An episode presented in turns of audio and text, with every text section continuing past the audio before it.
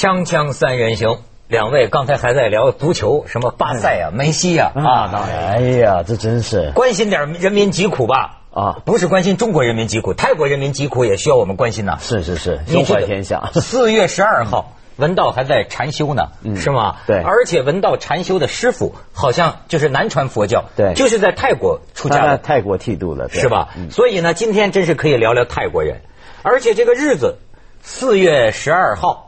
我想四月十号，我们小时候学中国革命史，四一二反革命政变嘛，蒋介石开始大开杀戒，杀共产党嘛。那四一二，海外叫清党，清党，清党，清党。但是从此以后，这个四一二在泰国也是个日子，叫黑色星期六了。那就泰国媒体在那儿就那个哀叹呢，说这是我们民族历史上最悲惨的。一天也不算是啊，是十八年来最悲惨。十八年，他们悲惨过好几回。十八年前的那一次好像死了四十几个，对，这次是死了大概是二十还是二十一个，对，八百多人受伤。是，哎，这个红衫军呐，我开头真没留意，因为整天在那闹嘛。这次一来，听说人都不够数嘛，原原计划少聚什么上百万人，最后来的人听说都没那么多，我以为闹闹就得了嘛，结果你看闹啊闹啊闹啊，咣叽。闹出血案，结果我原来还以为阿皮什跟马英九一样帅嘛，不是？我以为阿皮什也是动不了他嘛。结果今天刚我看手机短新闻，泰国的选举委员会已经做裁定，阿皮什所属的那个党弄出他们二零零五年的一个什么政治现金的事儿，说这党有问题，有猫腻，要解散这个党。但他只有这个建议的权利。呃，接下来就是宪法法庭，法庭来。如果宪法法庭也裁定了，据说阿皮什。就可能真的要下台，对，有可能了，但是这个通常还会拖一段时间。不过我觉得最有意思的，就是这一回，你刚刚说红三军怎么会忽然就闹到这么浩大？嗯，转泪点其实就是那天，那个开枪事件前，其实红三军已经熬不住，就越来这个情绪越升温，越来越极端，越来越往暴力化方向发展。那这个事件一开枪之后啊，事情就扩散了。比如说，尤其是他县的老巢啊，泰国北部清迈那些地方。就全闹起来了，所以这个事件啊，就分析起来就有点怪。就是说，这个开枪到底是怎么开的？说是那个副总理 领宿，呃，副总参谋长，对，陆军的副总司令。但是呢，因为这个开枪啊，其实是对政府不利。你现在看起来，那当然了。你所以有有人就是说，这个开枪其实是不是有猫腻？包括现在这个总理就这么讲嘛，阿皮什就这么说。阿皮什这东西真是罗生门。阿皮什说呢，说有恐怖分子在里面借机。开枪，然后呢？现在解剖了九具尸体嘛，发现是高叫什么叫 M 十六嘛，高能步枪的高能步枪子弹，头部、胸部中弹。呃，那么今天我看报纸还看到一个说泰国军官当时激动了，因为啊，就看来泰国军方对这次这个事情也有点严重性估计不足，就是只是让他们说要清场，但是也没有说什么具体什么时间开始。但是就在这个时候，在有的地方呢。这个军官讲说，有人向士兵开枪，对，他打死我士兵了，那么这军官就激动了，发生了这种是不是擦枪走火的这个事情？而且还有一件事，就这回不是有个日本记者殉职吗？哎呦，那个那个记者啊，他拍的那个画面里面，拍到了一个穿黑色衣服的人拿着枪。我们等一下，如果要放的话，可以仔细看有没有这个人啊。咱们先看看，这这是一个我们的同行啊，又一位以身殉职的啊，咱们日本同行叫个村野博之啊。嗯，这个临死前他也被打死的嘛。对，临死前拍下来的这个现场录像。A grenade explodes near a group of soldiers who then flee from the scene in Bangkok's worst violence in almost two decades. The bodies of the wounded are dragged to safety, leaving a bloody trail on the city streets. 啊，你看这里显示是士兵倒地，呃，当时的这个冲突的情况。你想这个日本摄像记者呀，这就是当时他在长着鸡啊，在拍这个。那么片刻之后，他自己中弹，这就是村野博之。我们再看下边，这个我我就想啊，是这个记者这个记者呀，从日本出发的时候，何曾想到这次采访？就一命归西啊！呃，你再看这个呃现现现场，咱们看这个图片了。红衫军是抬着棺材，有装着尸体的棺材，还有好像是十四口空棺材。这个中国古代好像就有这种啊，抬着空棺材上去示威，跑到这个这个这个这个各个权威机构去示威。你刚才有没有看到画面？真的是出现了一个穿黑色背心的人拿着枪。最后那一刻，至少我们看到黑开始打的是是军队在受袭击，对对不对？被一个像什么手榴弹之类的东西打了，所以军队炸了一下后面。往后退，然后军队是在受伤。嗯而且他军队是得到明令，就是不能开实弹的。开始说是橡胶子弹，橡胶子弹，我我我看到的新闻说，军队后来抱怨，因为他们不愿意去执行任务，他们除非你授权我们可以开实弹，否则的话我们是送死，因为因为他们拿那个水龙头啊、胡椒粉啊跟橡胶子弹打不过对面的这个这个。他们用了很多燃烧弹什么，可是问题就刚才那个黑衣人啊，拿枪那个，现在这到底是谁？就有人说是恐怖分子，但是有人就说他用的那个枪，就像你刚才讲，所谓高效能火力，其实是 M 十六，嗯就是美军那种步枪。那这那个枪就泰国军方也是用那个枪，所以到底这是谁？这是哪里的人？现在就不知道。那么本来大家不相信这个政府说的话，政阿皮什他说是恐怖分子，大家不相信。但就因为刚才那个片段，大家好像又看到就证实了，的确有这么一些莫名其妙的人，是穿着不是军队的衣服，又有这种军方的枪。嗯反正无论如何啊，我觉得这件事啊最怪的是在哪？就你看今天还有个新闻，就是泰军的总参谋长，就是泰国军方的最高指挥官上电视接受访问，他居然说也觉得他个人认为这个议会应该早点解散，重新大选。为什么我说这个怪？在一个民主国家里面，军队是国家化的，嗯，军队是不能够随便对政治发表意见的。你什么时候见过欧洲国家的或者西方民主国家的那些的军方的最高指挥官出来说：“我建议我们赶赶紧大选吧。”不会这么说话的。泰国军方动不动对对，就政变动不动就。就能说这种话，这是很怪的一个事儿，我觉得。而且呢，你说泰国这个国家呀，我没有去过，我一直想去。香港人特别爱去泰国。泰国没去过过，你看你们这这哎这这，呀，真是。我我是你对他们的骚乱呃负有一定责任我，你多去去玩玩，那个情况不一样。我等他们和谐社会建成之后，我再去。那得我党帮忙了。不是，因为我就觉得这个国家呀很奇怪。但是你看啊，我这我发现有个国王还是不一样。这个我这个外行，我没去过的人啊，一出这个事儿，我闹得这个不可开交，什么内阁呀、议会啊、什么民众啊，对吧？你看我都会想到，我说他们他们国王呢？那那那那个普密蓬呢？哎，我其实确实是泰国的这个这个国王普密蓬啊。他是现在世界上在位时间最长的国王，大概是有六十多年，六十多年了，哎呦，八十几了。这老国王你知道吗？一生之中六登基六十多年，经历过得有二十回政变，说是二十一个总理，换了四十八个内阁，七十多年来这个国家换了十七部宪法，以至于有人说这国家有点叫宪政虚无主义，就是宪政实用主义。而但是另一个很矛盾啊。这是文道，咱知道，刚才还剃头呢，是吧？泰国是黄袍佛国呀，对。百分之九十五的人信佛，他们去的人就是去游游客哈，说你见到泰国人呐、你这双手合十，你表示尊重他的这个信仰，他对你非常友好，他他们打招呼的方法，对，非常友好。就是说，呃，说有的泰国老百姓，呃，他要不看报纸、不看电视，其实就是说他基层社会是挺平和的，他都不知道出了这么大的这个事情。所以就是国家象征是大象，嗯，呃，服务业服务是最好的，它的旅游业服务是最好的，是吧？但是有一个值得，呃，当时我们去的玩的时候，就是一个它看上去很和平，但泰拳从来是很厉害的，泰拳从来是很厉害的。那个有一个规律性的现象，就是君主立宪制，在欧洲跟亚洲的情况是不一样的。嗯嗯。在欧洲的君主立宪制，比如英国、丹麦、瑞典，那个皇权就真的是象征。就是他皇权，比方说英国，假如出现什么政治危机的话，他的女王并不会起到这么大的决定性的作用。瑞典一样，丹麦一样。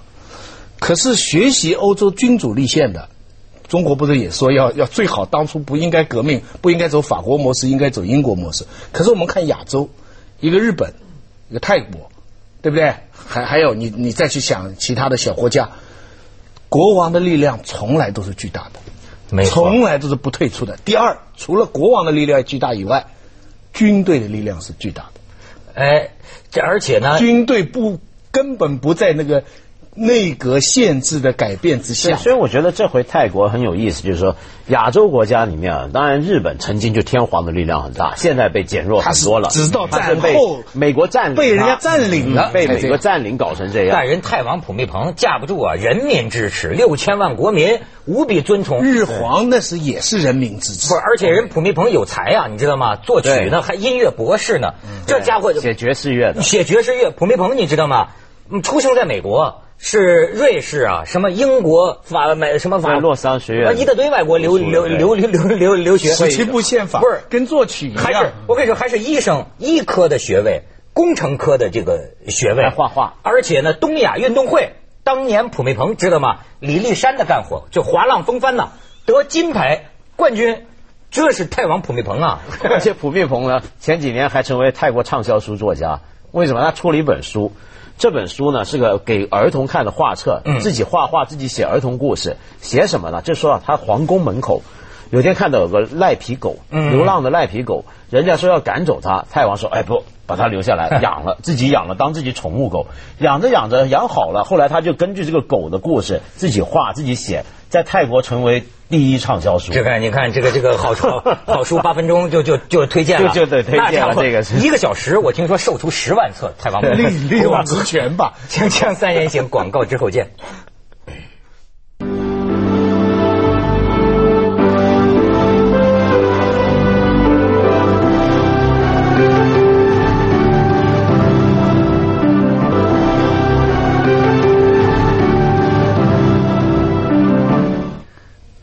闻到讲讲泰王过生日，泰王啊，因为在泰国受到那个尊重啊，是我觉得就是普密蓬而已。他如果驾崩了，有一天，将来完全不是这样，就完全不是这样，因为他真的是打从心底得到大家对他热爱。他跟他太太啊，就他的皇后做了很多事情，比如说你看他到了过生日，在泰国旅游啊，你挑他过生日的时候去，那是很壮观的，就万人空巷。全国人民穿黄色衣服，皇室的象征嘛，然后穿黄色的衣服，全部挤到这个超帕超帕耶河，超帕耶河就是曼谷那条大河嘛，流过那条河，两岸都是人，满满的，锣鼓声喧天，很热闹。你知道有一回泰王有点厌了这个穿黄色，穿了个粉色，对，哗家伙，全国都全全全国都穿粉色，粉色都卖光了。就你他们说我没去过，他泰国大街小巷。都是泰王的那个画像，甚至在自己家里也是对，在自己家里摆着花这么供供啊。然后呢，到了晚上下午的时候，这个有一个皇家船队，是一种大龙船，嗯，一整条船就浩浩荡荡沿着河那么下来，泰王坐在上头，然后两岸的人民哗，然后再到晚一点的时候呢，那是最漂亮的时候，整个城市忽然静了下来，嗯，人几千几百万人都在，但他静了，静了干嘛呢？在水上开始放灯。整条河铺满了那个纸灯，嗯，一直下去，天上点孔明灯，就整天啪，那孔明灯往上飘，河上就是水灯，完全是沉静下来，只有皇宫跟这个大佛寺那个金顶那个光那么照着，而且啊，这么英明君主在上，他看到下面这样红三军占领市中心，包围四面佛，军队又无可奈何，他他为什么不出手？我跟你讲，太王起的作用。很微妙，那就是这个什么啊，这个这个不到最后不出手。你知道，我查了点历史资料啊，一九七三年的时候，政府军队要求泰王，因为泰王名义上是国家武装部队那总总司令嘛，等于是他们的军队是听国王的啊，能不能向学生就是闹事儿的这个示威的开枪？当时这个泰王啊，毅然打开皇宫大门呐，保保护学生，放放放学生进来。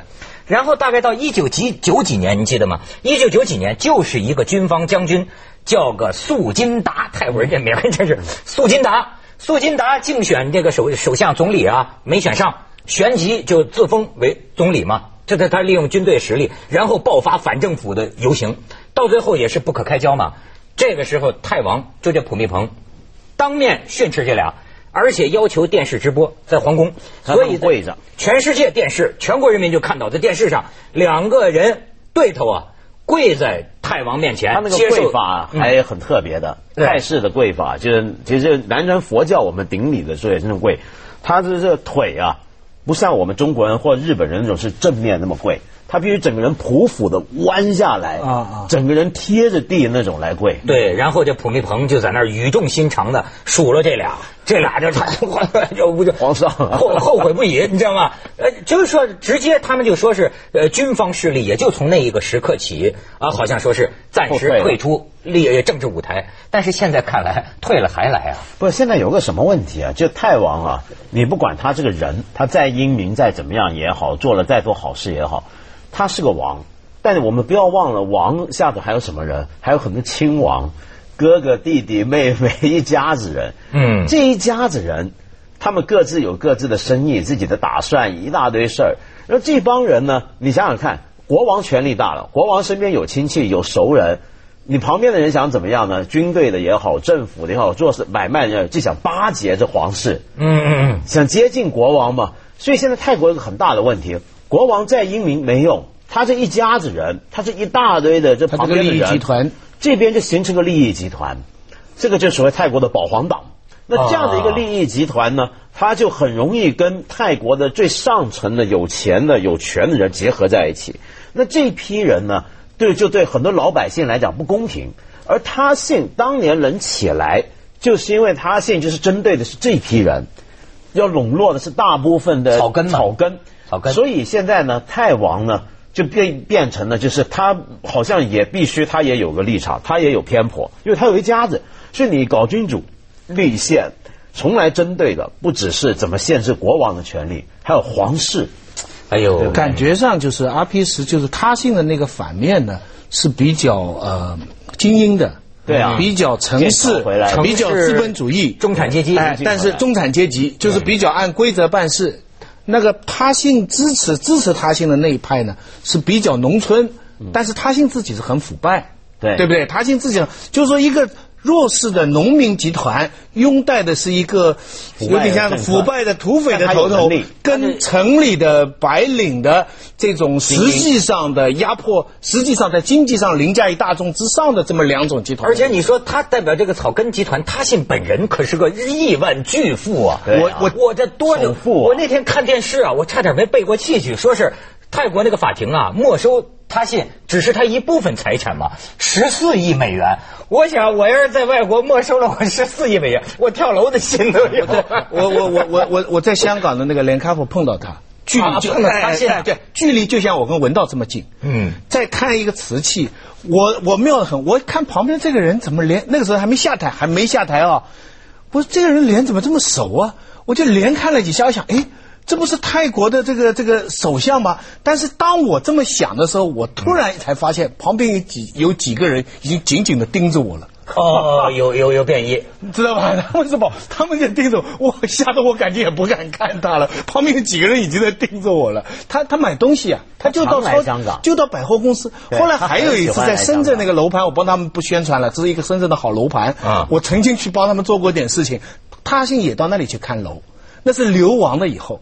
他信还哎哎哎，他到深圳去看楼，想在那里买楼。啊，他不是走学，他喜欢购物啊他买楼喜欢来香港啊，后来没买成这些地方啊，深圳这些地方到处他流亡以后也到中国去买楼嘛，这个搞搞得我们房产也变高了。哎呀，你说这么有钱的人 哪儿待着哪儿凉快不好吗？可是可是可是你咱们去下广告，锵锵三人行 怎么，走广告之后见。